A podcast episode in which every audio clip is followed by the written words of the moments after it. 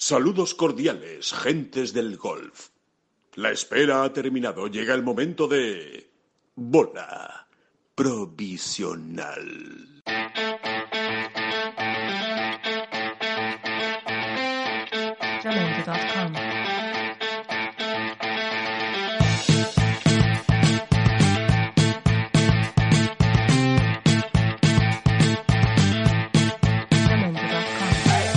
Hola, ¿qué tal? Hola, ¿qué tal? Hola, ¿qué tal? Muy bien. Hola, ¿qué tal? Muy buenas y bienvenidos a esta bola provisional número 11 de la temporada de este podcast de, de Ten Golf. Un- una semana en la que volvemos a hablar de cosas eh, muy buenas para el golf español. Eh, vamos a hablar, por supuesto, de Bahamas y de la actuación de John Ram con Herring Stenson. Vamos a hablar, por supuesto, de la President's Cup, European Tour, ese nuevo fenómeno que ha nacido en el golf europeo que es Rasmus Giogar. Vamos a tener, por supuesto, nuestro ¿Es Giogar? ¿Es Giogar o no? Giogar, ¿no? ¿Tenemos la confirmación No, no, de él no. fuentes danesas o no? No, de fuentes danesas Pero mola Giogar, suena bien. Yo creo que Giogar, Giogar, suena bien, ¿no? sí, Giogar, sí. ¿no? Yo creo que puede Yo estar... creo que puede estar por... Deben ir por ahí los tiros. Si no, igual va a ser más fácil decirle Rasmus y Nicolai al hermano y así yo creo que también Exacto. acabamos antes. Vamos a tener gabinete de curiosidades, como le decíamos, de Oscar Díaz, por supuesto, que hoy nos va a hablar del desembarco de Normandía, historias interesantes, y acabaremos con un análisis final de el Ladies European Tour, que tuvo la última jornada en Kenia esta semana pasada y que tuvo una ganadora sorprendente o no tan sorprendente. Luego lo, lo comentaremos. Así que, nada, David Durán, muy buenas. Sí, ¿qué tal, hombre? ¿Qué tal? Hola, ¿qué tal? Muy buenas. Muy bien, muy bien. Pues nada, si te parece, eh, John Ram, John Ram y John Ram, ¿no? Y cómo no, John Ram. Otra vez nos hizo disfrutar y, y vibrar hasta el último golpe del domingo, del sábado en este caso, del Hero World Challenge de Bahamas. ¿no? Por cierto, perdona el paréntesis antes de nada. Suenan campanas de boda esta semana en el golf español. Porque... Doble. Se, se nos casan eh, Jorge Campillo y John Ram. Bueno, pues... Exactamente, el viernes se casa John Ram y el sábado se casa Jorge Campillo. Así que, que nada, que se amplía la familia del, del golf español. Así que, bueno, vamos a, nos vamos a Bahamas antes de, de la crónica social y, y nada, eh, no sé cuál es el, el análisis que tienes tú, David, pero yo creo que, nada, eh, otra vez constatar que sin ninguna duda este 2019 se está despidiendo con un John Ram que seguramente sea, si no el mejor jugador del mundo, uno de los dos o tres mejores del mundo, ¿no? Bueno, ahí está. Primero el ranking mundial para constatar esto que dices, ¿no? Es el número 3 del mundo. Ha acabado sólidamente situado ahí, en ese número 3. Solamente mm, eh, Justin Thomas podía arrebatarle eh, ese, honor eh, si hubiese ganado el, el torneo de Tiger, de Tiger perdón, en, ahí en Bahamas. No lo hizo. No solo no lo hizo, sino que además terminó por detrás de John Ram. Exacto. Así que sí, ¿qué se puede decir de John Ram? Bueno, pues eh, un poco lo...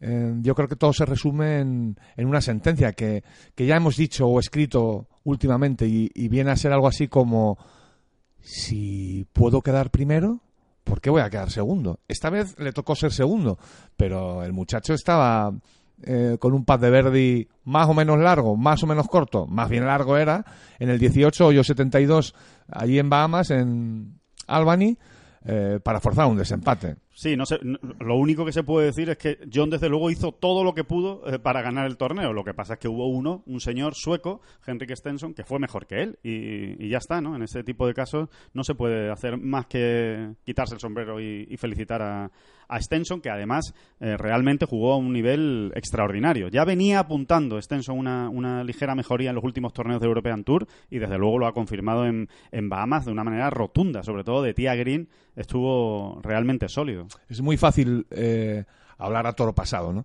Pero sí es verdad que cuando Stenson metió ese pad, yo qué sé, que tenía 15, 16 metros, 14 de par para salvar el par en el hoyo 11 de, esa, de aquella última jornada. ¿Tú crees que ahí está la clave, no? Quizá, ¿no? David? No sé, yo desde luego ahí pensé, "Puf, este es, este es la típica, no sé, la típica señal de que la típica señal del ganador, ¿no? Sí, sí, sí, sí, la suerte, digamos, del ganador, porque para meter un pad de ese tipo, aparte de hacerlo bien, hay que tener un poquito También de es verdad que en ese momento John todavía no, ha hecho- no había hecho el Eagle y se estaba quedando un poquito, un pelín, un pelín, pelín atrás, ¿no? Un pelín atrás.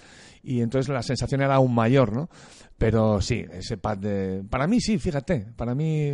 pa- por ir Ese- un poco de guay también, ¿eh? ese un el- poco- Me el- gusta ir de guay a mí. No, no, yo creo que, que está bien tirado, ¿eh? no, no es ninguna Hombre, es tontería. que si hace bogey ahí, pues eh, da un paso atrás. No solo bogey, es que estás mirando el reojo al doble bogey. ¿eh? No Sí. era un pad sencillo, Exacto. era larguísimo. Y bueno, cuando estás pensando, ¿hará los dos pads? Resulta que hace uno, ¿no? Y, Sí, y el, luego, y el par que salva en el, en el hoyo 14, ¿no? También es, también es importante, metiendo un muy buen pad de 3-4 metros podía Sí. tener, ¿no? sí, pero bueno, ese es más metible. ¿no? Sí. En un momento dado dices, No es tan casualidad, sí. exactamente, Tiger acaba de meter otro prácticamente gemelo, ¿no? Sí. Y dices, bueno, pues debe ser que ahí la caída no se ve muy complicada. Eh, bueno, y luego, por supuesto, está. Hay que. Hay que hay que concederle algo- algún tiempo de este Potata Cast al, al maderón, ¿no? Al Bueno, maderón brutal, de, brutal. de Henrik Stenson, Los dos, más que es lo que a un- a uno se le queda más en la retina, ¿no? O- o donde es más sencillo situar eh, la clave del, del Sí, de su triunfo, ¿no? Y emocionarse, ¿no? Porque realmente el tiro fue absolutamente Bueno, es que no es albatros de milagro. De milagro. Está pegando desde 240 metros, no, no, un poquillo menos creo que era. Y 237 metros estaba pegando. Y bueno, la tira a las nubes y luego la bola. Hay que tener un pelín de suerte también, claro, para que los botes sean todos como tienen que ser. Pero quien habla de suerte también habla de mala suerte, porque no fue albatros Sí, totalmente. No, por a- tres dedos. ¿no? Claro, claro. Ahí, ahí es nada. eh, mm, darle la enhorabuena porque el golpe es eh, sencillamente magistral. Es una, es una genialidad. No se puede hacer mejor. O sea, ahí no hay nada, ningún componente de suerte. O sea, que. que eh, bueno, por cierto, que mm, les conté. Igual eh, más adelante les podemos contar con, con más detalle, pero que a Stenson le hacía más falta de lo que mucha gente se puede imaginar esta, esta victoria porque no estaba atravesando por, su mejor momento. Pero eh, eso ya lo, contaremos más adelante. De hecho, eh, Stenson no estaba clasificado para el Hero World de, Bahamas, sino que eh, Tiger Woods lo, invita para jugar porque no, entraba por, ranking mundial. Hablando de, de John Ram, hablando de ranking mundial, despide 2019 como número 3 del mundo. Eh, despide 2019 como el tercer jugador del mundo que más puntos eh, de ranking mundial ha ganado durante el año, solo superado por Koepka y por Dustin Johnson, eh, perdón, y por Rory McIlroy.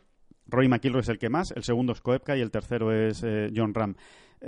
Vamos a, sacar la bola de cristal. Yo sé que estas cosas son, muy complicadas de, de hacer análisis, pero ¿cuándo va a ser número uno John Ram de aquí a, a poco? Y cuando digo poco es el primer trimestre, de aquí al Máster de Augusta. ¿Tú crees que vamos a ver a, John llegando como número uno al Masters? Pues bueno, es el, es cubrar un poco, ¿no? Pero vamos a quedarnos con que ha terminado el año siendo de lo mejorcito entre lo mejor que hay en el golf mundial, ¿no? A partir de ahí la competencia es brutal y cualquiera se fía de Justin Thomas, Rory McIlroy, Dustin Johnson, cualquiera de estos en un momento dado despierta, es que es en un momento dado, en cualquier momento, cualquier semana, cualquier torneo, lo ganan y se, se te suben en la chepa, ¿no? Ahora, con los datos que, a- que ahora mismo tenemos, pues, ¿Por qué no pensar? ¿por qué no pensarlo, no? Tiene hechuras de, de, de, de número uno mundial casi más que cuando estuvo acechando Sí, sí, el sí. trono, ¿no? Que, porque John llegó a ser número dos del mundo, incluso tuvo alguna oportunidad, ¿no? Tuvo varios torneos en los que, en caso de ganar, podía haber sido número uno del mundo, sí. Ahora se le ve con más hechuras de, de este tipo de jugador. A mí me gustaría volvernos a referir al torneo de Bahamas y, y recordar, simplemente como apunte, esa capacidad que tiene John de acabar también en las vueltas, ¿no? Impresionante. y de hacer cuentas en la cabeza, pero claro, ¿qué cuentas hacemos? Usted y yo, estimado oyente, también podemos hacer cuentas. Es decir, a ver, si hago Verdi em, en el 16, paro en el 17 y Verdi en el 18, gano un torneo, pero es que luego hay que poner a hacerse hay que poner a hacerse todo eso. Hay ¿no? que hacerlo, sí, sí, sí. Es sí. una capacidad única. Sí, él lo piensa. De hecho, hay unas declaraciones muy curiosas. A mí las que me parecen más curiosas de todas las que hizo eh, John después del torneo es la de que le, le echó en falta ¿no? que, que hubiera una pizarra de resultados en el hoyo 18 para saber lo que Stenson ya había, ya había hecho ¿no? y, que, eh, y tener la seguridad de que le hacía falta el Verdi. Y además no es, un, no es una pose de, de, de John Ram, es que conociéndolo, eh, evidentemente era así, porque habría sido más agresivo, habría tirado más a bandera. Igual el tiro hubiera sido peor, ¿eh? pero, pero desde luego sí habría tirado más a bandera, no a conservar y a quedarse un poco más corto. No parece una pose, sobre todo por, la, por el pequeño debate que mantienen él y su caddy Adam, Antes de pegar. sí. precisamente antes de pegar ese segundo tiro en el hoyo 18, donde se les ve dudando sobre esto precisamente, Sí, ¿no? es ¿Qué, qué pegamos? ¿Vamos un poco más agresivos o no vamos tan agresivos? ¿Jugamos el hierro 8, creo que era, mm, a darla fuerte o jugamos un hierro 7 templado y a dejarla arriba? Bueno, al final eh, optaron, como es absolutamente lógico, si no estás viendo los resultados, eh, por la opción más conservadora, ¿no? Sí, efectivamente. Entre otras cosas porque luego se podía meter ese pal de Verdi, ¿no? Claro, es lo que yo creo que es lo que él pensó y lo que y por qué tomó esa, esa decisión. Pero bueno, a- al fin y al cabo, eh, yo por, por dar también mi opinión en el, en el debate del número uno, a mí me da la sensación, o bueno, no, no me da la sensación, eh, es lo que quiero creer y, y creo, por supuesto, que John se va a poner número uno del mundo después del Máster de Augusta. Lo cual, evidentemente, sería una, una magnífica noticia. Después, ¿no? Sí. Porque ganando el, el torneo de campeones, el primero que por cierto, que es que se juega ya, es que A la vuelta a la esquina. está a la vuelta de la Sí, esquina, ¿eh? primera semana de, de enero, del 2 al 5 de enero. Ganando ahí no se pone número uno, ¿verdad? Yo creo que no, pero bueno, hay no que hemos esperar. hecho las cuentas. Hay que esperar. Alejandro, Hay- ahí hay- nos han cogido con los deberes sin hacer. Hay que esperar a, la- a las cuentas. Sí es verdad, Creo que no, ¿eh? Creo que matemáticamente es imposible, creo, ¿eh? También es importante saber cuánto tiempo va a estar Koepka sin, sin competir. Eh, recordemos que tiene una, le- una lesión de rodilla, que no va a competir en la President's Cup, que lleva eh, varias semanas sin, sin aparecer después de la gira asiática. Y vamos a ver, porque si Koepka no juega en Hawái, eh, si juega John, si Rory McIlroy no juega en Hawái, que tampoco ha confirmado todavía si va a estar en el torneo de campeones del PGA Tour, bueno, pues eso evidentemente le va a dar más oportunidad a John de ser número uno del mundo. O sea que veremos. Si no es número uno del mundo ganando en Hawái, va a estar muy cerca. Eso te lo aseguro, David. Todos los planes de Koepka pasan por ahí, ¿eh? Por reaparecer en- y estar en perfectas condiciones para el torneo de Hawái, para la cita de Hawái. Bueno, pues eso, eso lo pondrá también un poquito más complicado, a ver también cómo, cómo reaparece. Bueno, David, y antes de seguir analizando Bahamas y, de hablar de, de otros, de, de otras cosas que han pasado en este torneo, vamos a escuchar eh, dos declaraciones de, de John Ram que yo creo que son muy interesantes. Se han hecho esta, esta semana, por cierto, nos quitamos el sombrero una vez más con, con John.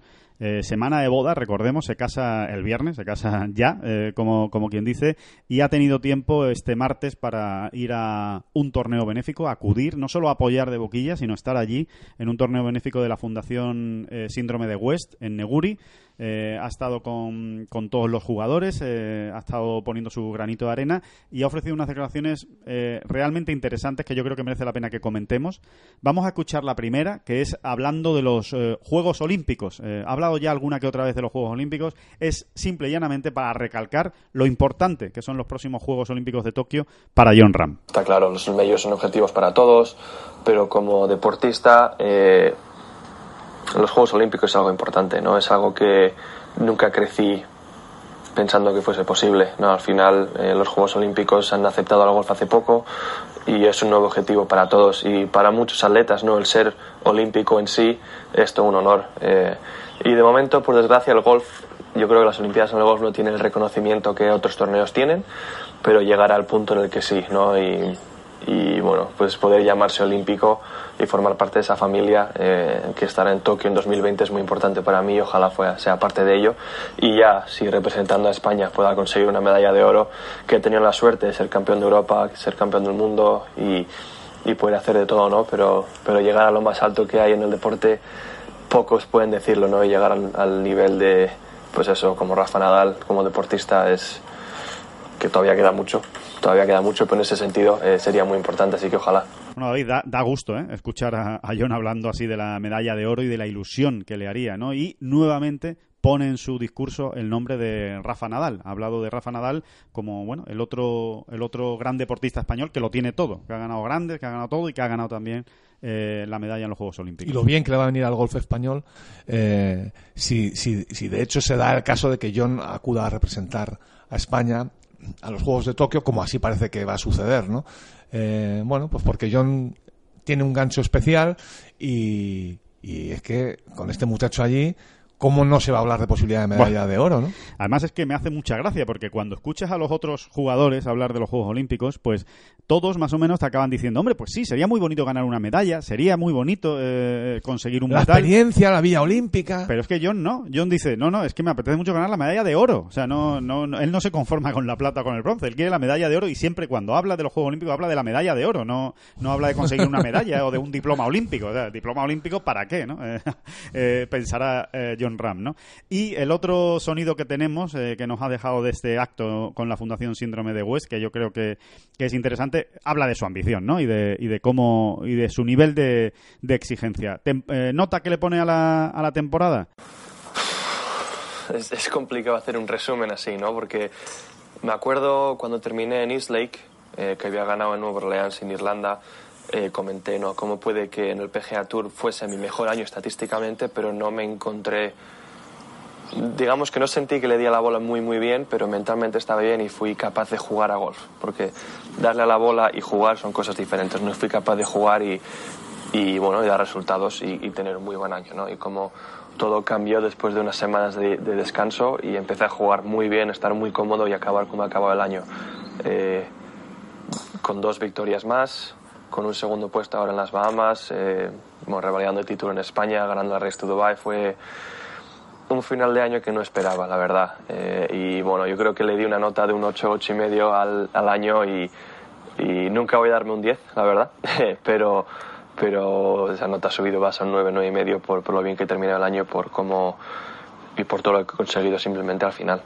Pues lo dicho, David, que, que no hay 10 que valga para, para John, que no existe ese 10 porque a mí, me ha, me- a mí me ha decepcionado un poquito, la verdad. Yo esperaba que se pusiese un aprobadillo raspado. Pero bueno, venga, esta, No, no lo digas que se pica, ¿eh? esta se- sí, sí, claro. Esta se la vamos a pasar. Esta se la vamos a pasar. Bueno, un 9, 9 y medio, la verdad es que no está mal y que siga con estas temporadas de 9, 9 y medio y que nos siga haciendo disfrutar tanto. Nos deja también el torneo de Bahamas, eh, David, creo yo, eh, otra versión muy buena de Tiger Woods, una versión muy consistente, otra versión ganadora de Tiger, aunque no pudiera ganar en este caso eh, frente a Stenson y, y John Ram, pero sí hizo un valioso top 5, igual que Justin Thomas. Bueno, no, no, no puede ser una mejor carta de presentación de Tiger antes de la President's Cup, ¿no? Que se disputa esta semana y en la que es capitán, jugador, líder, padre de todos y, y yo creo que hasta eh, consejero espiritual, ¿no? De, todo el equipo y que lo ha demostrado precisamente eh, con esos emparejamientos que ahora vamos a comentar de Four Balls, que, que es la primera, la primera jornada del, de esta President's Cup, en la que él se ha puesto el primero precisamente jugando con, con Justin Thomas. Eh, ¿qué, qué, qué Tiger eh, detectas que, que vamos a poder ver en esta, en esta Presidents? Bueno, yo creo que van allí muy tranquilos, aunque vayan también con la mosca atrás de la oreja, porque fue en, Mel- en Melbourne. Melbourne. Melbourne, Melbourne. Eh, bueno, la única plaza donde realmente ha caído el equipo estadounidense, estadounidense en esta competición. Y mm, En 1998, ¿eh? ya, ya ha llovido, ¿eh? no, no, no han vuelto a perder desde 1998 esta President's Cup. fíjate, yo más que la President's Cup, que también, pero que. No sé, quizá cometo un error, ¿no? A considerar. considerar torneo considerarla menor, ¿no? un- no menor, no es menor, no es menor, pero es más como algo así. un- Hombre, nos toca menos. Al final no Sí. participa Europa, no hay españoles, no hay. O sea, está un Ahora si quieres lejano. hablamos de eso, o hablamos ya directamente. Sí. La President's Cup tiene que replantearse su futuro. No sé realmente qué cambios pueden hacerse, pero son 13 ediciones, ¿no? Esta es la decimotercera. Esta es la decimotercera. El equipo internacional solo ha ganado una vez. Pff, eh, esto huele un poquito a aquella Ryder Cup de mediados de los 70, ¿no? Eh, no se sostiene un evento sin que haya más competitividad. Es cierto, es cierto que solo han ganado una vez el equipo internacional, pero han estado a punto de hacerlo al menos otras dos veces más. Sí, han sí, estado sí. cerca. Eh, pero, a ver, yo creo que este problema, y con, con esto dejo ahí el, debate, yo creo que este problema es más del lado internacional. O sea, el equipo estadounidense al final es un acorazado que está ahí, eh, cada año tiene que jugar un torneo de estas características, cuando no es Ryder President, y, y bueno, lo, está muy bien engrasado. Eh, El problema es que cada uno es de su padre y de su madre, ¿no? En el equipo internacional Sí, es difícil hacer Ya no es un tema solo de cultura. ¿verdad? De culturas distintas y de, No, de y y de trato. y de idiomas distintos. Es un tema de, de no sé qué mecanismos podrían eh, programarse, podrían ponerse en marcha para que realmente ese equipo eh, se junte un poquito más, Funcione como equipo, ¿no? funcione un poquito más. Yo sé que es muy complicado, pero eh, es que si no, esta competición no sale de mucho futuro. Por cierto, no está Jason Day al final. No está. Eh, es una pena lo de Jason Day también, ¿eh? Es que cada vez que le duele una uña se quita en medio. Sí, sí, sí, no, no, no aguanta, no, es de los que juega con dolor, vamos, eh, cuando, cuando toca, ¿no? Y es una, es una pena su, su ausencia. A mí me da la sensación de que la única manera de que cambie el, el, el futuro, digamos, o, o- o el poderío del equipo internacional pasa porque aparezca un Severiano Ballesteros. Es decir, un jugador internacional, un australiano, un sudafricano, un chileno, me da igual la nacionalidad que tenga, que, que les haga a todos ver que, señores, que aquí está nuestro orgullo también en, en juego, que ya está bien, que vamos a formar, vamos a funcionar como equipo. Es verdad que es más difícil unir, porque al final se ve, pues decía Europa. Por eso te y digo lo de los mecanismos. Es que es muy complicado encontrarlo, pero deberían, eh, Hace falta un líder. sí, deberían ponerse a buscarlos porque eh, si no, el futuro de esta competición es que ya lo es. De hecho. Está muy descafeinado. Yo solo te hago una pregunta. En el, en, en el contexto de una Ryder Cup, con todo lo que supone la Ryder y todo lo que es la Ryder, ¿Jason Day eh, se habría quitado en medio? Seguramente no.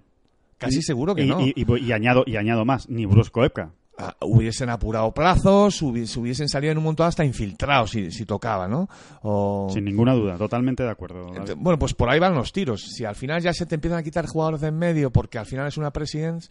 eh, Ya ellos mismos le están oiga, quitando valor. oiga, oiga, ¿qué está pasando aquí? Sí, bueno, eh, si te parece, David, eh, contamos los elementos fundamentales de la, de la Presidents. Bueno, eso ya, ya has dicho tú el, el palmarés. Eh, abusa Estados Unidos en este, en este palmarés. Diez victorias, un empate y una derrota. Eh, se han conocido los emparejamientos de, de fourballs. Los digo rápidamente. Tiger Woods y Justin Thomas se van a enfrentar a Mark Leishman y Joaquín Nieman. Muy interesante ver cómo, cómo se comporta Nieman en esta primera President's Cup. Eh, Xander Schauffele y Patrick Cantlay, una pareja de rookies en Estados Unidos, pero yo creo que muy atractiva, contra Adam Hadwin y Sunjae Im. Mira, no, te interrumpo, perdóname. sí, claro, interrúmpeme No te digo quieras. yo que, que a lo mejor ese espíritu, ese carisma para el equipo internacional pueda terminar viniendo de Latinoamérica. De un latino, ¿verdad? Sí. de un pues, latino, porque ellos sí, sí han mamado desde pequeñito lo que es hacer grupo, hacer equipo y salir a morder, ¿no? Sí, da la sensación de En que- otras disciplinas, ¿no? Sí, y da, da la sensación, por lo menos lo que transmiten, que los asiáticos pues son más tranquilos, no son, no, no tienen ese nervio, ¿no? O esa, esa pasión por la, por la competición, igual que los sudafricanos, ¿no? Que son grandes competidores individuales, pero eh, da la sensación de que también se toman la vida con, con bastante tranquilidad, ¿no? No, no, no transmiten ese, ese, ese espíritu, ese nervio, ¿no? Por decirlo de alguna manera. Otro, otro duelo, eh, Bryson de Chambó, Tony Finau contra Adam Scott y Ben Ann. Eh, aquí está en la pareja americana que a mí me parece más eh, cogida con alfileres en el sentido de son buenísimos de Chambó y Finau, pero que no sabemos muy bien cómo, cómo llegan. Finau no llega muy bien, desde luego, y de Chambó tampoco está en el mejor momento de su, de su temporada. Así que vamos a ver, Adam Scott tiene que ser el líder del equipo internacional. Bueno, luego. Finau, si, si, si nos fiamos de sus tres últimas vueltas en Bahamas, ojo con que no llega bien, ¿eh? Porque el muchacho empezaba Sí, con más recuperó. 7, Sí, sí, sí. el muchacho empezaba con más 7 y en las tres últimas rondas fue el mejor. Sí, y fue el mejor americano en la Ryder Cup, o sea que no se puede dudar de, de Tony Finau, pero, pero bueno, vamos a ver si Adam Scott de verdad coge también el papel de líder, de líder, de líder ¿no? De- del grupo internacional, que tampoco lo ha hecho, lo ha hecho nunca. No, porque no, no es un jugador que tenga ese, No le sale. ese carisma, ¿no? No le sale natural. Después, partido que a mí me gustaría estar en la grada de este partido. Webb Simpson y Patrick Reed contra Hideki Matsuyama y City Pan. Eh, eh, obviamente todos los, todos los miradas van a estar puestas en, en Patrick Reed y la polémica abso- absoluta y brutal que se ha, que se ha despertado después de lo que pasó en, en Bahamas y que ahora y que ahora comentaremos. Y el último partido es Dustin Johnson Gary Woodland contra Abraham Ancer y Luis Ostuisen posiblemente la pareja más fuerte del equipo internacional, a mí me parece, ¿no? Ancer es un jugador muy sólido y Ostuisen es el mejor eh, jugador histórico de- del equipo internacional en los últimos en los últimos años. Capitán Tiger Woods, capitán internacional Ernie Els, eh, primer día que se, que se juega hoy, jueves, pero va a ser miércoles por la noche en España, eh, es el fútbol, los cinco fútbol se juegan. Eh, mañana, el, el, jueves, se juegan los cinco foursome. Eh, perdón, el viernes se juegan los cinco foursomes. El sábado hay doble sesión, cuatro foursome y cuatro fútbol. Y el domingo los 12 individuales. En total, 30 puntos. Recuerden que la President's Cup no puede acabar empatada. Eh, en caso de empate tienen que salir a jugar un playoff. Ya hubo un empate en la historia y se cambiaron las reglas precisamente por eso. Y solo ha habido un cambio en la normativa de este torneo este año. El único cambio que es eh, mínimo, pero que existe, es que antes Em, la exigencia era que eh, todos los jugadores tenían que jugar por lo menos dos puntos antes de llegar a los individuales. Y ahora eh, la exigencia es que con que jueguen solo un punto antes de los individuales es suficiente. Lo cual, por otro lado, es un poco ridículo, porque prácticamente juegan casi todos en estas eh, sesiones de cinco, de cinco partidos, cinco partidos por día. O sea, solo dos jugadores se quedan, se quedan fuera en el banquillo, no como en la en la Ryder Cup, que son sesiones de cuatro partidos y se quedan cuatro en el, en el banquillo. Así que. Em, mira, David, a mí lo que más me gusta de la presidencia del equipo internacional, fíjate lo que te digo, es el, el, capitán, en este caso, perdona, Erniels, y los vicecapitanes. Me parece que, que, es un, que son vicecapitanes sólidos. Está Geoff Ogilvy, que yo creo puede aportar mucho, Mike Weir, eh, Trevor Immelman y KJ Choi creo que les pueden dar ahí un, carácter competitivo que siempre le ha faltado a este, a este equipo. Sí, sino que salgan a jugar en un momento solo, solo, con los nombres a lo mejor asustan un poquito más. Totalmente. Solo con los nombres. No, hombre, no, no vamos a tirar la, a tirar la basura ahora al equipo internacional. Son muy buenos. talento ahí, son muy buenos.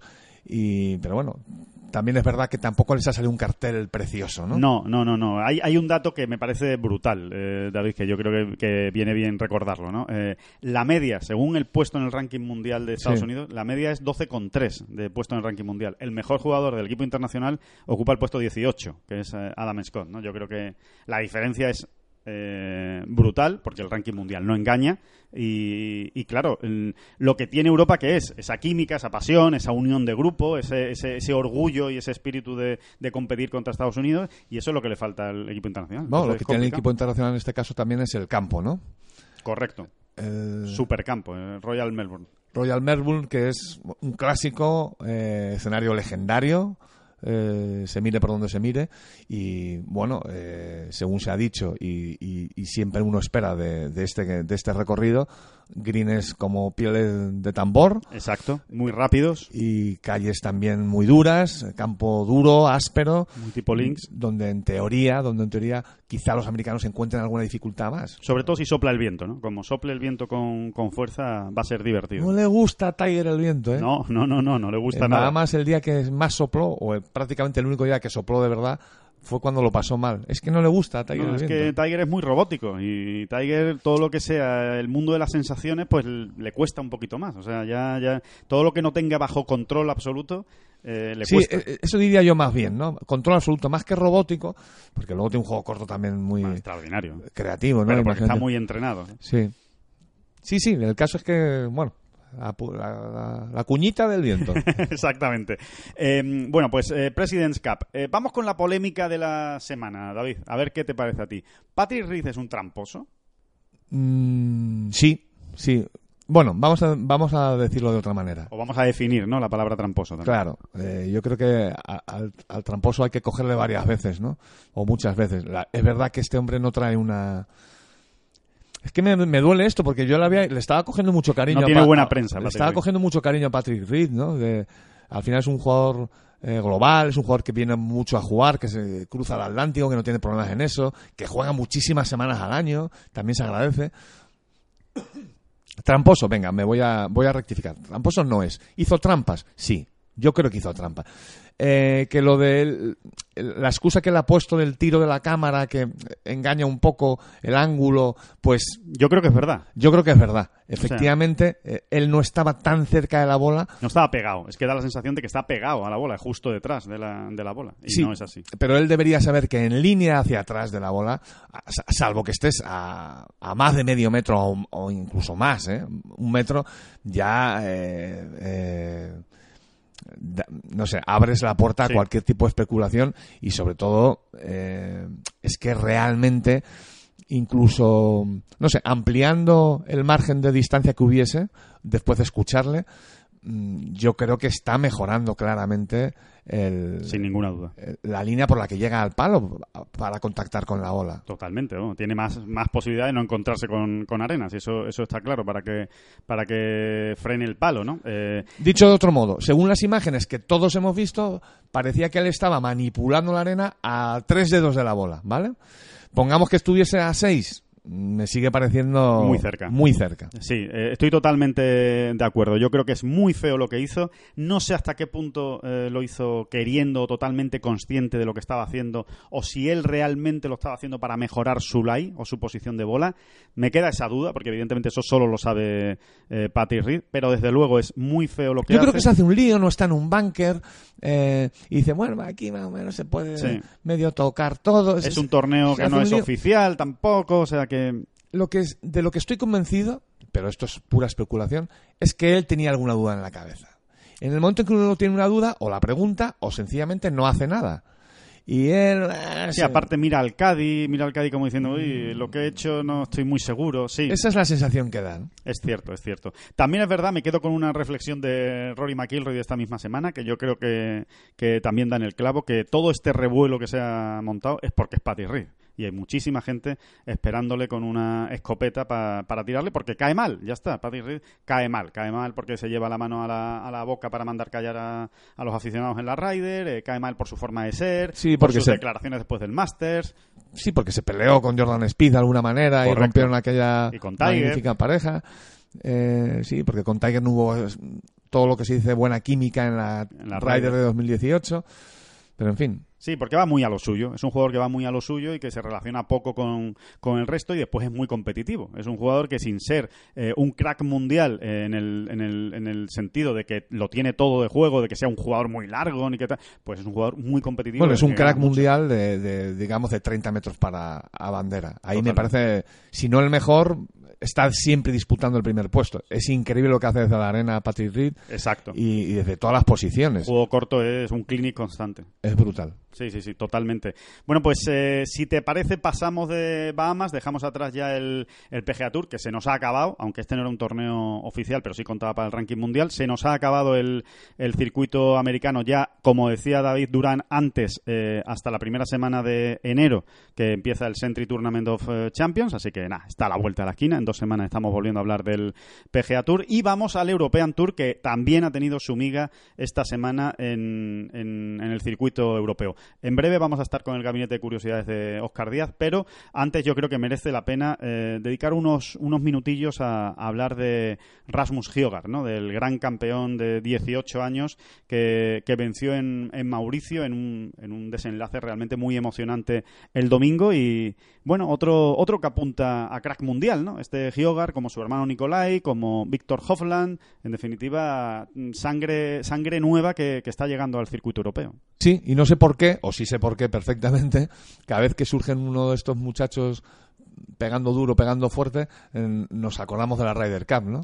Sí, bueno, es que, claro, es que estamos deseando, ¿no? Que lleguen, que lleguen grandes jugadores a la Ryder. Sí, ¿no? de ir apuntalando, de ir mejorando, ¿no? De- y de tener futuro, ¿no? De tener ahí un banquillo ya fuerte, aunque sea Exacto. en la distancia y en un banquillo virtual, vamos a decirlo así, ¿no?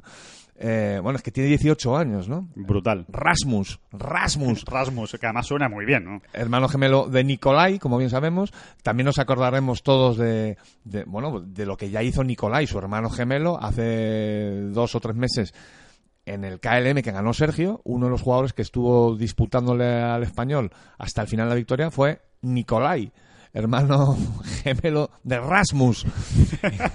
Parece, parece, eh, eh, parece un cuento infantil en el que de repente van a salir Hansel y Gretel, pero seguro, ¿eh? En este, en este relato de... Han- del Hansen, no sé, pero Hansen, si- si- siendo daneses, alguno tiene que haber por ahí. Pues seguro. No, y, y, bueno, eh, un poco lo que. Ya que hemos hablado antes de John Ram, ¿no? Y de esas capacidades mentales, ¿no? Jugador moderno, ¿no? Eh, Sí, sí, dice, ¿no? cuidado con este muchacho, ¿no? Porque, hombre, con 18 años. Hay que decir que Rasmus se- eh, eh, consiguió la tarjeta, los derechos de juego del circuito europeo en la final de la escuela con mucha tranquilidad. Cuidado con eso. Hay que decir también que, que tanto él como su hermano Nikolai eh, estaban en la final de esa escuela, en Lumine, el último día, después de cinco jornadas, estaban los dos para coger la tarjeta. Para que efectivamente en aquella última jornada Rasmus eh, estuvo, anduvo mucho más lúcido y se metió tranquilamente y sin embargo su hermano se quedó, se ha quedado fuera, ¿no? Pero vamos, que, que pronto estarán ahí los dos y que este muchacho eh, a las primeras de cambio es, era su quinto su quinta presencia en un torneo del circuito europeo. Impresionante. Había jugado tres ya como amateur. Era su segundo como profesional solo. Va y lo gana, pues... ¿Y, cómo lo ganó? Mare, eh? mare mía. ¿Y cómo lo ganó? ¿no? Que yo creo que eso también tiene mucho mucho mérito. Después de varios hoyos de playoff, haciendo eagle en el, en el último. Gana con un eagle. Siendo- Pero es que en el hoyo anterior de desempate estaba pateando para Bueno, eagle. es que él siempre patea para Eagle en el hoyo 18, o prácticamente No, siempre. no, la En el primera vez no. La primera vez no. Bueno, pues, eh, pero las dos últimas sí, Sí. Y, y es el que realmente más ar- ma- con más riesgo juega ese, ese hoyo, siempre buscando de dos el green, Pegan muy largo y, y vienen muy bien preparaditos eh, de la azotea, ¿no? Que es al final lo que acaba marcando la diferencia. Tantas veces lo hemos dicho. Quiero recordar, por cierto, eh, David, que al César lo que es el César, que hace poco más de un, de un año eh, ya nos hablaba de los hermanos eh, Giogar, de Rasmus eh, y de Nicolai, Adolfo, Adolfo Juan Luna, que es, eh, bueno, eh, ya saben, trabaja para la Federación Española, eh, es director de torneos amateurs de la, de la Real Federación Española de Golf y también es colaborador de, de nuestro portal, de, de Ten Golf, tiene la trastienda de la fábrica, se la recomiendo a todo aquel que quiera estar al día de lo que ocurre en el mundo amateur. Y de hecho él ya nos hablaba de Nicolai y de Rasmus Giogar en, pues por el otoño de- del año pasado porque eran la sensación del, del mundo amateur. Por cierto que Nicolai llegó a ser eh, mejor jugador amateur según el ranking que, que Rasmus. Eso te iba a decir, ¿no? Que releyendo aquel gran reportaje de Adolfo, eh, una de las curiosidades que también podemos apuntar para que la gente ya las maneje es que eh, de los dos hermanos gemelos, Nicolai era el más consistente, el que más tiempo ha estado más arriba en el ranking mundial amateur. Llegó a ser número dos, me parece, ¿no? Sí. O dos o tres llegó Sí, ser. sí, llegó a ser top 3 seguro. Y sin embargo, su hermano Rasmus eh, era menos consistente, es decir, mm, eh, eh, Tenía más resultados. eh, exacto, tenía más picos, ¿no? Para arriba, para abajo, y sin embargo era más ganador. Exacto. Siempre ganó más, ganó más torneos como amateur, y fíjate, al final en el mundo profesional, uno en el primer intento, como quien dice, se quedó segundo y el otro primero. Sí, totalmente, totalmente. Al final eh, parece que no, pero las trayectorias se van, se van marcando, ¿no? Y se van, y se van haciendo. Bueno, pues eh, de Nos, Giogar- nos citamos con ellos, perdona, ya acabamos Sí. con este tema. Nos citamos con ellos para la Ryder de 2022, Sí, por ejemplo. seguro. Y espérate, espérate para la radio de 2020. Otra parejita de hermanitos. Va- eh, ah, bueno, para que estén los dos. tipo Molinari, como Sí. Molinari, como los Molinari en, en Gales en 2010. Sí, sí, sí, exacto, exacto. Puede Tendría ser. su gracia, tendría sí, su sí. gracia. Estaría bien, estaría bien desde luego porque tienen muy buena pinta y, y- y ojo, eh, que también se puede meter Hofland. Ojo con el mundo nórdico eh, en, la- en las próximas Ryder Cup, que son, son jugadores muy, muy jóvenes. Hofland es noruego y, y estos son hermanos daneses, pero que pueden, bueno, va, va a ser divertido, va a ser divertido y, y está bien que haya gente tan, tan joven eh, a la estela además de John Ram, que también es muy joven, ¿no? Recuerden que acaba de cumplir eh, 25, 25 años. Bueno, pues eh, hablamos del European Tour, hemos hablado de la President, hemos hablado de, de Bahamas. Yo creo que es el momento de desengrasar, de meternos en la habitación de Oscar Díaz, en ese gabinete de, de curiosidades y que nos cuente a ver qué historieta no- nos traerá hoy, David, a ver qué, a ver qué nos cuenta Oscar Díaz. ¿no? Mucho ojito, ¿eh? Mucho ojito, pues venga. Que, que- que vuelan, silban las balas.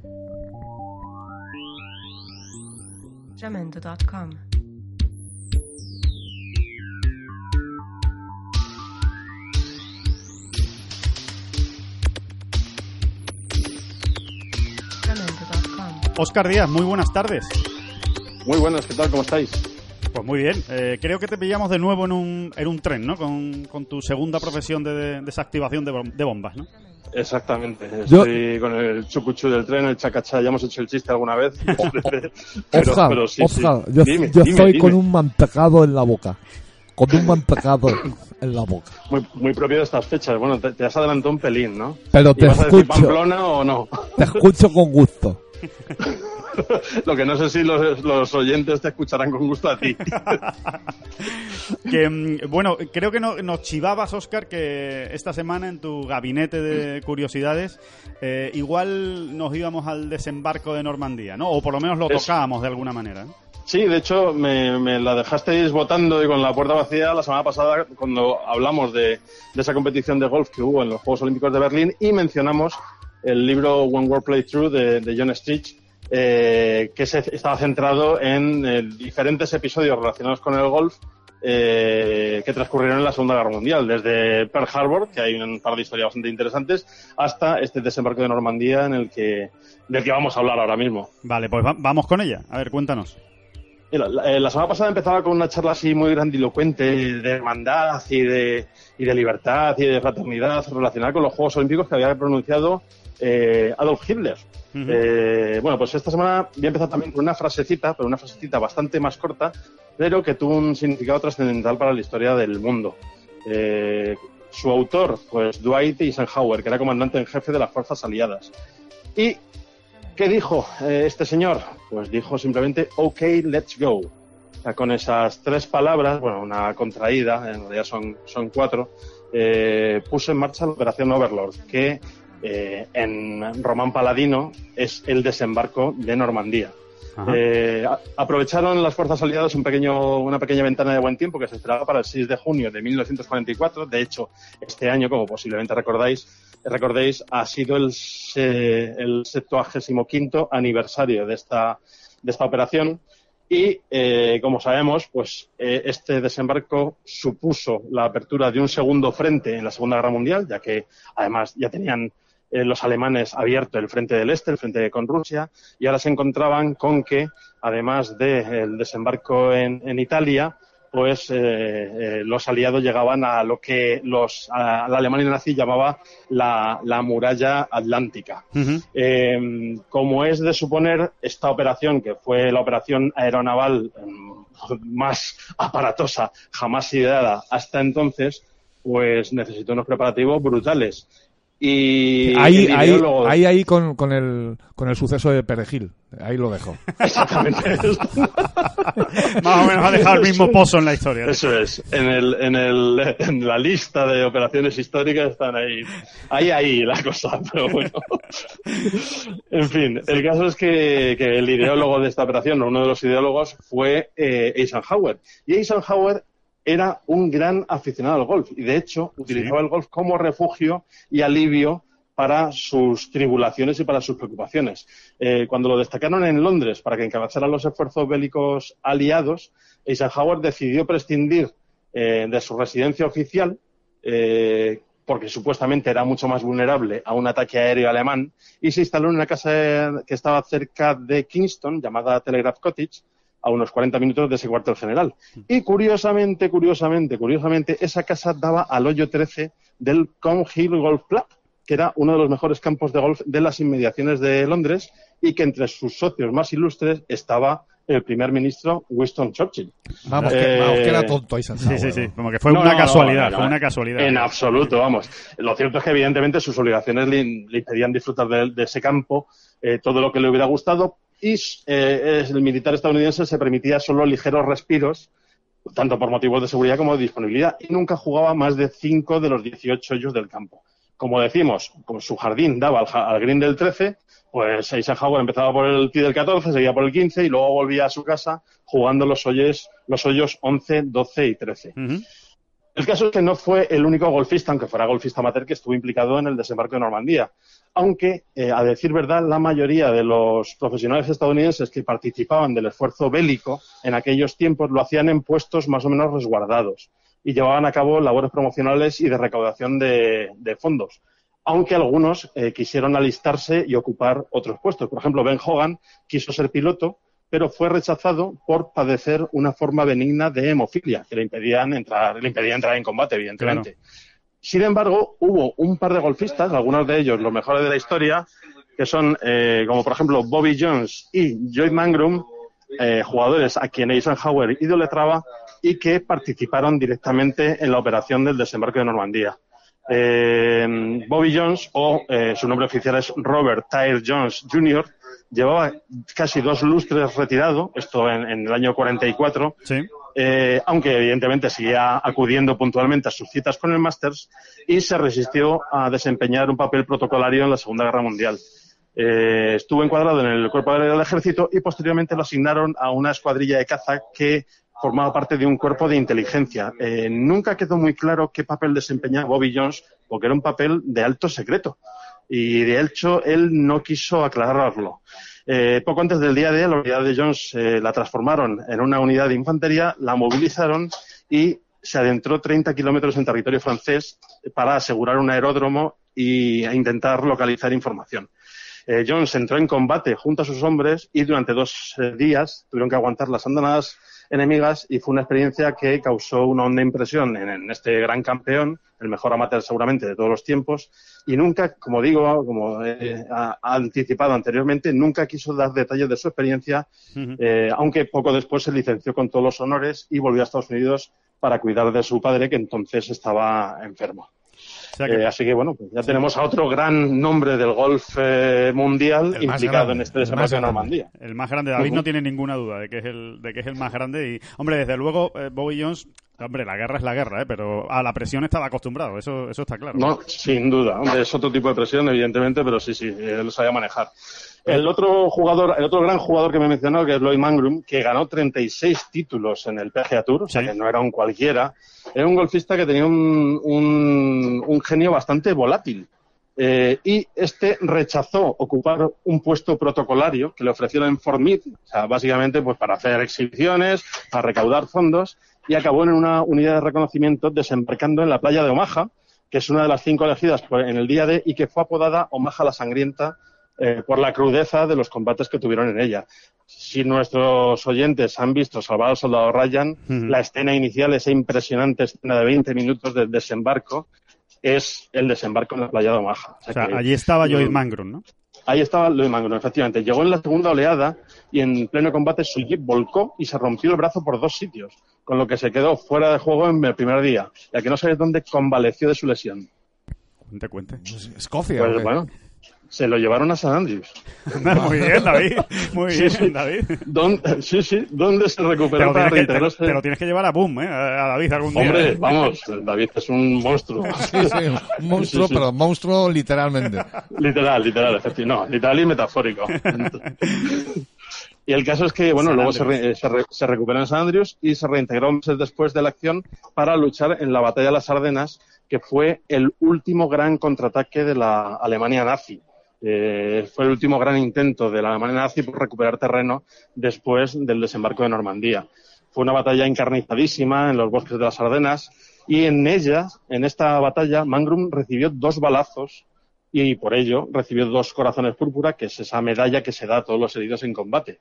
Eh, y desde luego fue una unas condecoraciones más que justas para alguien que prefirió arriesgar el pellejo en lugar de quedarse en un puesto más o menos cómodo en la retaguardia.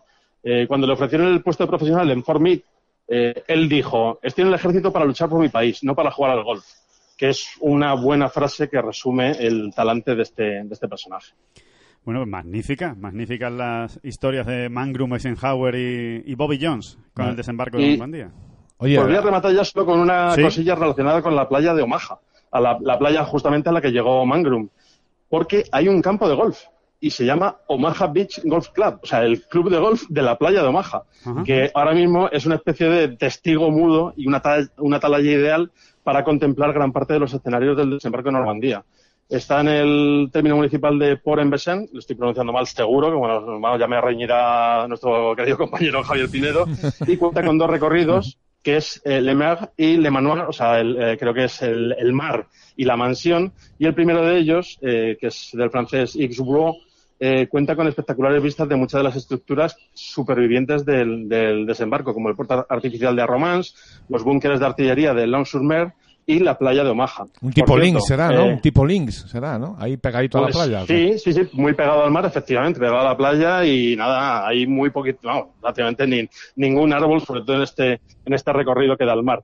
Por cierto, ¿cómo se llama? Todos los hoyos tienen nombre y tienen nombres relacionados con eh, este desembarco de Normandía. ¿Cómo se llama el número, el hoyo 1? Está muy fácil. Esta pregunta, David, eh, se la sabe seguro. El hoyo uno ni idea, vamos. Pues Ah, no sé. como- Eisenhower. Ah, Eisenhower. Bien, bien, bien. Perfecto, perfecto. Eisenhower como el árbol de, de Augusta que desapareció, tristemente. Exacto, eso es, mira, eh, otra relación efectivamente entre este pres- conocido presidente que fue el que instaló un green en la Casa Blanca, el primero que instaló un green en la Casa Blanca. Que después que han, aprovechado visto- todos. Que después han aprovechado Exacto, todos. Obama y Trump son felices, o han sido felices con, con ese green. Sí, sí, sí. Y una, una, una duda, Oscar, como biógrafo personal que eres de Churchill y de Eisenhower, eh, ¿quién dirías que jugaba mejor al golf de los dos? Eisenhower, sin duda, sin duda. Eh, tenía un hándicap razonable, pese que a ese, árbol de, de Augusta le, tenía mártir. Y sin embargo, bueno, pues le dedicó más tiempo al juego, era, era un buen conocedor de- del deporte y siempre que podía, pues eh, salía al campo de gol. Lo de Churchill, lo del- el, el caso de- era socio, pero era un asunto más honorario. Sí jugó eh, en su juventud, pero luego a medida que fue pasando el tiempo, cada vez le dedicaba menos tiempo al golf. Básicamente Churchill solo se parecía a Jiménez en el puro, ¿no? Mm, Eso es. Exacto, exacto. Fenomenal, pues, pues maravilloso, magnífico gabinete de curiosidades. Una vez más, eh, querido Oscar. Muy Eh, emocionado, ¿eh? Después de haber, eh, de haber traído a Bobby Jones, ¿eh? Sí, Que sí, es sí. que- Bueno, me, alegro que os haya gustado y la semana que viene, pues eso, rebuscaré en el baúl de los recuerdos UU para ver qué encontramos.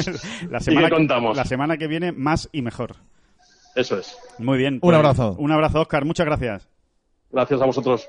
Bueno, y de la playa de Normandía, del desembarco de Omaha, de las historias de Oscar Díaz, pues nos vamos volando a Kenia, al Magical Kenya Ladies Open, eh, para hablar precisamente de ese último torneo del Ladies eh, European Tour, donde las cosas le fueron muy, muy, muy, muy bien a, a nuestras jugadoras para los objetivos que tenían en ese, en ese torneo. Ese es el tema, ¿no? Los objetivos, ¿no? Qué, qué importantes son ahí en el para dar el remate final, ¿no? Sin Tal y como duda. se, como se está viendo que viene el Ladies European Tour, ¿no? Después de ese, de ese acuerdo de asociación con el con el LPGA Hombre, Tour. totalmente de acuerdo, David. Si había alguna temporada en la que era muy importante mantener la tarjeta del Ladies European Tour, era en esta, porque el año que viene ya sabemos que va a haber muchos más torneos, mucho más nivel y, y ese premio final, ¿no? De esas cinco tarjetas para. Esas cinco tarjetas, no, cinco posiciones o cinco plazas para la final de la escuela del, del LPGA. Y cuenta, cuenta.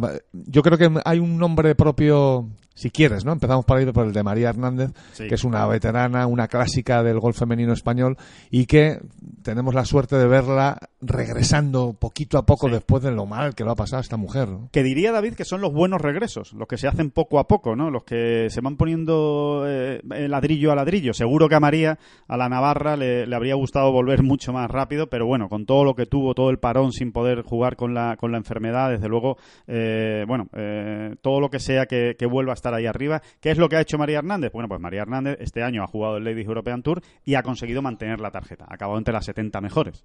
Y, ella se ve sencillamente disfrutando cada vuelta que, que- en la que compite, ¿no? Sí. Y eso por ahí, por ahí van, van muy bien los tiros. Sí, de hecho no se pone plazo, no se pone objetivo, no, ella va midiendo semana a semana y ya, y ya irá viendo, ¿no? Y las otras buenas noticias. Más buenas noticias. Más buenas noticias, bueno, vamos a hablar también de Marta Sanz. Yo creo que hay que hablar primero de Marta Sanz porque es la que llegaba más apurada. Porque de Rasmus ya no hablamos, ¿no? De Rasmus ya hablaremos, vamos a hablar, pero no en este en este podcast, eh, sino de Marta Sanz, de Marta Sanz, de Marta Sanz, vamos a hablar porque realmente, oye, eh, venía, llegaba con, con estaba dentro de las 70 primeras cuando llegó a Kenia, pero tenía que pasar el, corte para, para asegurarlo. Lo pasó sufriendo eh, el corte y, y bueno, y va a estar, va a estar en el Ladies European Tour el año que viene.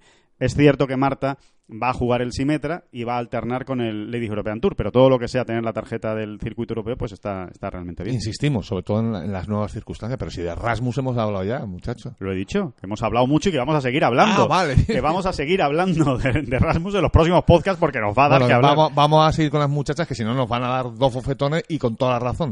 Aquí Bueno, pues- interrumpiendo yo con Rasmus y no sé qué. Nada, muy muy muy sencillito. Eh, Noemí Jiménez también, eh, gran torneo de Noemí Jiménez, quedó entre las... eh, bueno, en en el puesto 16 en, en Kenia, empatada con Elia Folk como la mejor española. Eso le, le ha permitido justo acabar en el puesto 50. ¿Y por qué acabar en el puesto 50 es muy bueno? Bueno, pues porque las 50 primeras del ranking del Ladies European Tour van a ser las primeras en entrar a los torneos el año que viene. Después de esas 50 primeras van las 5 primeras de la escuela del Ladies European Tour y después hasta el puesto 70 en la clasificación del, del ranking. Así que Noemí se ha ganado, eh, digamos, un estatus todavía mejor dentro del circuito europeo el próximo año. La mejor española, de todas maneras, en, el, en, este, en este ranking es, eh, ha sido Nuria Iturrios, que ha acabado en el cuarto puesto. Eh, magnífica actuación de, Nuria esta temporada. Recordemos que Carmen Alonso también ha mantenido la tarjeta, Silvia Bañón también ha mantenido la tarjeta y, por supuesto, Luna, Luna Sobrón. Gran actuación de Elia Folk, vamos a destacarlo también, el mejor torneo de su carrera en, un, eh, en una cita individual del Ladies European Tour. También tenía un top ten en el Jabra, pero el Jabra es dual entre el LET y el Letas. Solo eh, torneo del Ladies European Tour, su mejor puesto ha sido este decimosexto.